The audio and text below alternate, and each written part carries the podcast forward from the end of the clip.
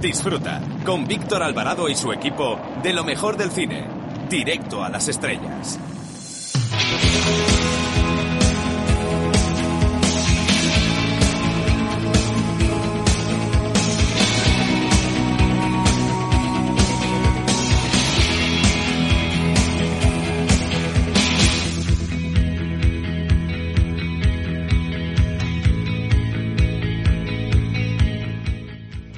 Buenas tardes.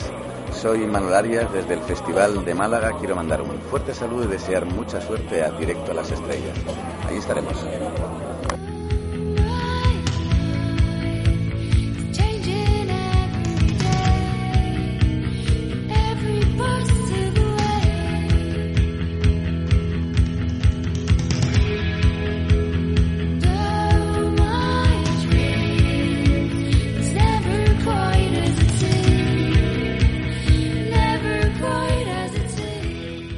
Esta semana abrimos el programa recomendando el recopilatorio de Arthur C. Clarke que se titula Relatos de Diez Mundos editado por Edasa.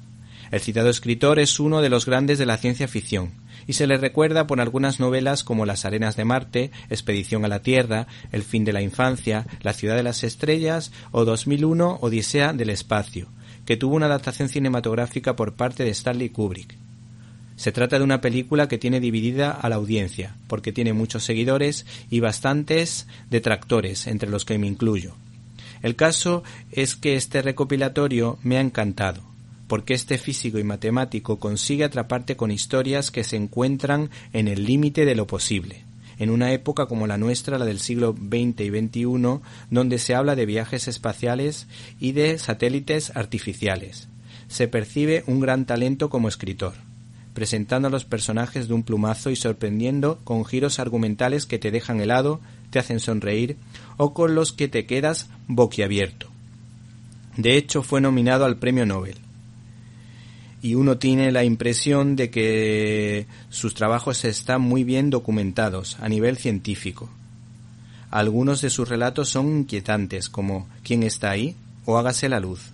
Otros son curiosos, como La salida de Saturno pero a mí me ha encantado, porque me ha parecido el más bonito de todos, eh, uno que se titula Fuera de la cuna para siempre en órbita. No puedes perderte, por tanto, Relato de Diez Mundos de Arthur C. Clarke.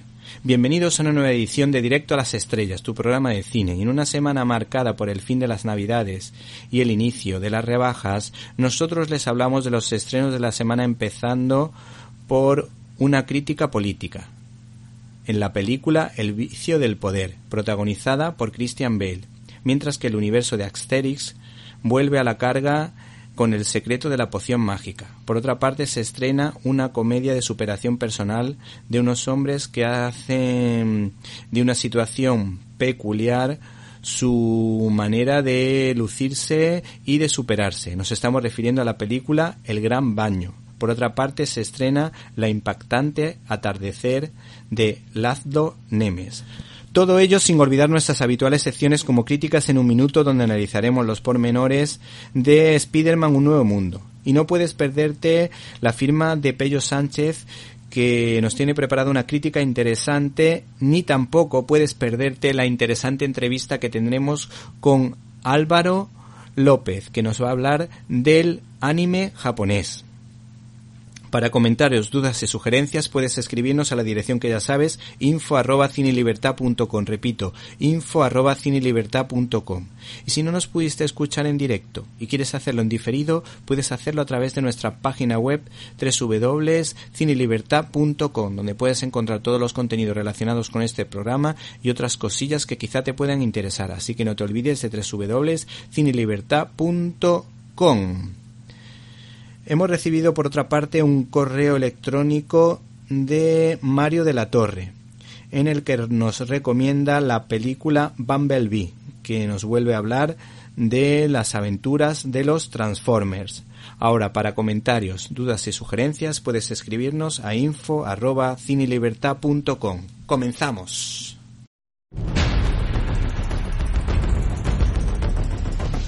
Storyboard.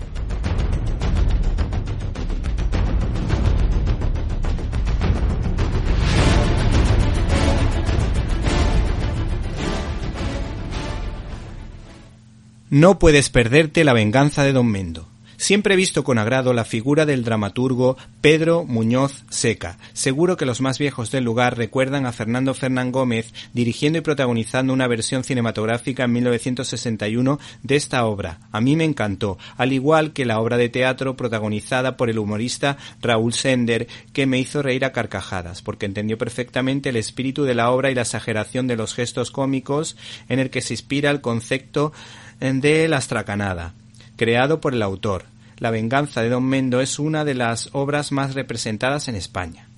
La editorial Reino de Cordelia, con el gusto que le caracteriza, ha sacado a la palestra La venganza de Don Mendo en versión ilustrada por parte del viñetista del Papus y el jueves José Antonio Fernández, más conocido como Fer, que es licenciado en Historia y catedrático de honor de la Universidad de Alcalá de Henares, que con sus simpáticos dibujos es el complemento ideal para acompañar esta original y simpática obra maestra que cuenta con el gracejo de un autor como la copa de un pino, andaluz y concretamente gaditano, que hubiese sido un insuperable letrista para el Carnaval de Cádiz. Esta pieza teatral ha sido revisada por el cultísimo Luis Alberto de Cuenca, este texto, si uno se fija bien, es divertidísimo, en la que el autor supo mezclar el humor grueso con situaciones cómicas simpatiquísimas, especialmente diseñadas para espectadores o lectores inteligentes.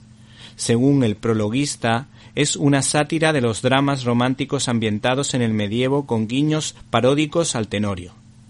Este escritor, Muñoz Seca, no perdió el sentido del humor ni en situaciones límite, pues cuando iba de camino para Paracuellos del Jarama para ser fusilado por las milicias comunistas en la Guerra Civil Española, dijo Me podréis quitar la ropa, el reloj o el anillo, pero hay algo que no me podréis quitar nunca. ¿El qué? preguntaron los soldados.